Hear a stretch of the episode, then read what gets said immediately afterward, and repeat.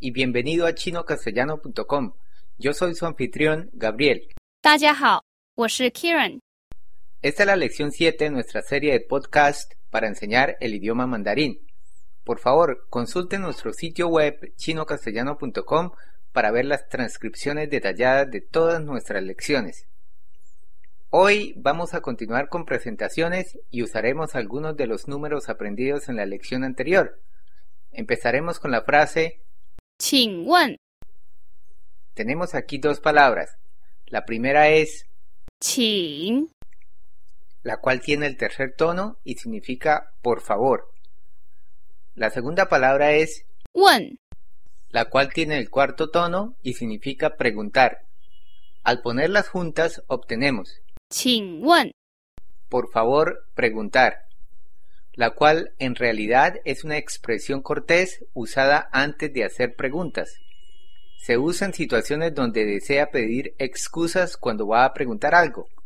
Es algo retórico, por lo cual se incluye como parte de su pregunta. Por ejemplo, si queremos preguntarle a alguien su nombre, diríamos, 请问你叫什么名字？请问你叫什么名字？ tenemos algunas palabras nuevas para analizar. Sabemos las primeras palabras. Puedo hacerle una pregunta seguido de 你叫 el carácter 叫 tiene el cuarto tono y significa llamar o llamarse. Luego tenemos 什么？ tiene el segundo tono y el tono neutro. Esta es una palabra interrogativa que significa qué. La última palabra es 名字？ tiene el segundo tono y el tono neutro y quiere decir nombre. Al poner todas estas palabras juntas tenemos literalmente usted llamar qué nombre, 请问你叫什么名字？ lo cual traduce cuál es su nombre. 请问你叫什么名字？ Otra forma de hacer esta pregunta es, 请问你的名字是？ disculpe, puedo preguntar, su nombre es 请问你的名字是？ grandioso. ¿Y cómo se podría responder? 我叫 Kieran。 Correcto. Suficientemente fácil. Yo me llamo Kirin. O en mi caso, 我叫 Gabriel， otra forma de decir esto y que ya aprendimos es 我是 Kieran， yo soy Kirin. En mi caso, por supuesto, diría 我是 Gabriel， ahora. Esto se usa para decir el nombre. En chino, el apellido es muy importante, de tal forma que existe una forma diferente de preguntarlo. 您贵姓？ Algunas veces podrá oír 您、 en vez de 你、 el carácter 您、 tiene el segundo tono y es una forma más cortés que debe usar para demostrar respeto a alguien. En la palabra, 贵姓？ los dos caracteres tienen el cuarto tono. El primero significa costoso, o en este caso, honorable, y el segundo carácter significa su apellido. Al ponerlos juntos tenemos, ¿cuál es su apellido? 您贵姓？ Si queremos decir el nombre completo, ¿cómo diríamos, Kirin? 我姓杨，叫 Kieran。 Ella primero nos dio el apellido, Yang, y luego el nombre, Kirin. 我姓杨，叫 Kieran。 La traducción literal quedaría yo apellido Yang, llamar Kirin. Para referirse a alguien puede usar los títulos como señor o señora. Para señor diríamos, 先生， en forma separada, estos dos caracteres tienen el primer tono, pero juntos a menudo tenemos el primer tono y el tono neutro respectivamente. El carácter 先 realmente significa primero, mientras que 生 quiere decir nacer. Puede recordarlo cuando aprendimos la palabra, 生日， la cual quiere decir cumpleaños. Podemos llamar a una mujer joven diciendo, 小姐， Los dos caracteres tienen el tercer tono. 小姐， Quiere decir señorita, aunque con un sentido más amplio. Literalmente quiere decir pequeña hermana. El carácter 小 significa pequeño o pequeña. Y recuerda la palabra para decir grande, la aprendimos en alguna lección anterior. Es, 大 ahora ya sabe cómo decir grande 大 y pequeño. 小 Retomando nuestro ejemplo, si no estás seguro del estado civil de una mujer, es mejor no tomar riesgos y usar. 小姐、 Podemos dirigirnos a una mujer casada así. 太太、 Los dos caracteres tienen el cuarto tono, pero nuevamente, algunas veces el segundo carácter cambia su tono por el tono neutro. 太太、 Ahora el carácter 太 separadamente significa demasiado de algo, de tal forma que le dejaré que descifre la razón por la cual la palabra 太太、 se refiere a una mujer casada. Si no sabe el nombre de alguien, es perfectamente aceptable llamarle 先生、 para los hombres y 小姐、 o 太太、 para las mujeres. Si sabe el apellido, puede usarlo al principio, de tal forma que Kirin se diría 杨小姐、 de acuerdo. Ahora la siguiente pregunta que podríamos hacer es ¿Cuántos años tiene usted? ¿Cómo preguntamos esto? 你几岁？ tenemos el pronombre tú o usted, seguido del tercer tono 几 y el cuarto tono.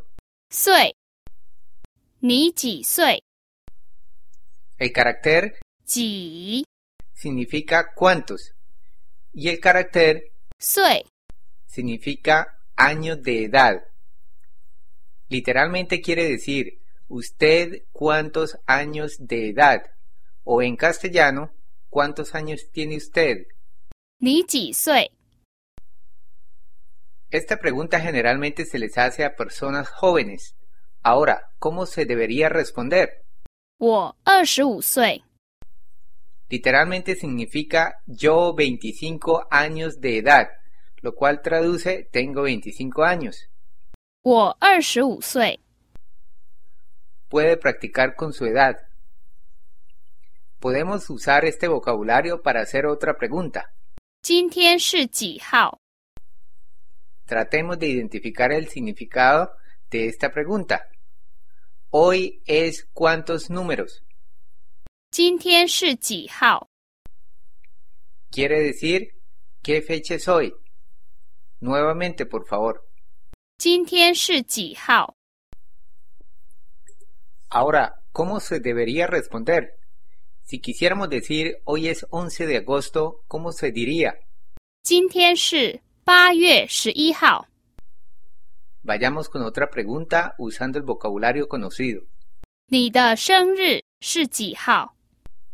Espero que la haya traducido como ¿Cuándo es tu cumpleaños? 你的生日是几号？ Respondamos esta pregunta. 我的生日是五月二号。 Ah, de tal forma que ya saben que la fecha de cumpleaños de Kirin es el 2 de mayo. 我的生日是五月二号。 A continuación vamos a repasar este vocabulario con una conversación entre dos personas que se presentan. Posteriormente haremos un examen corto para comprobar lo que ha aprendido. Por ende, ponga mucha atención, por favor. 请问你贵姓？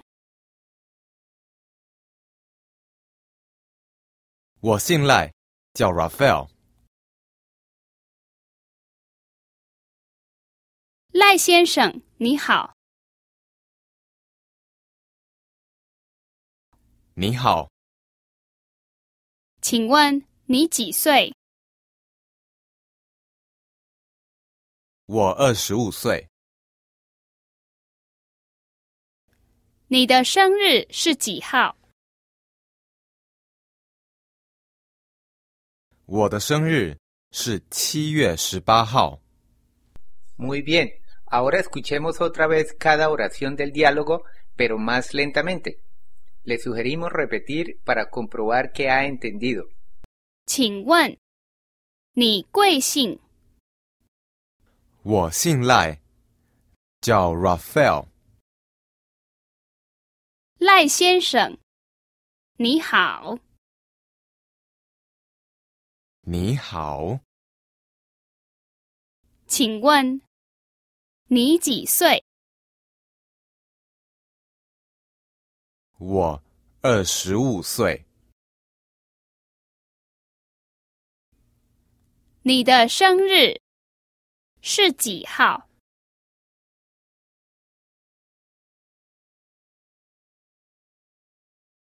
我的生日是七月十八号。 Perfecto. Y llegó el momento del examen. Vamos a hacer algunas preguntas sencillas. Trate de responder por sí mismo antes de oír la respuesta. ¿Cuál es el nombre del hombre? 我姓赖，叫 Raphael。 Espero que haya dicho Rafael. ¿Cuál es el apellido del hombre? La respuesta es Lai. ¿Qué edad tiene él? 我二十五岁。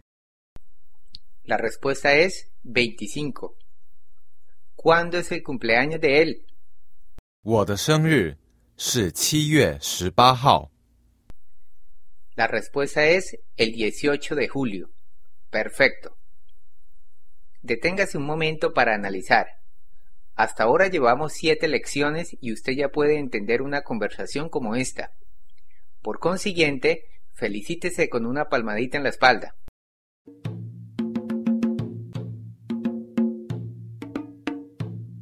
Regresaremos con más en la lección 8.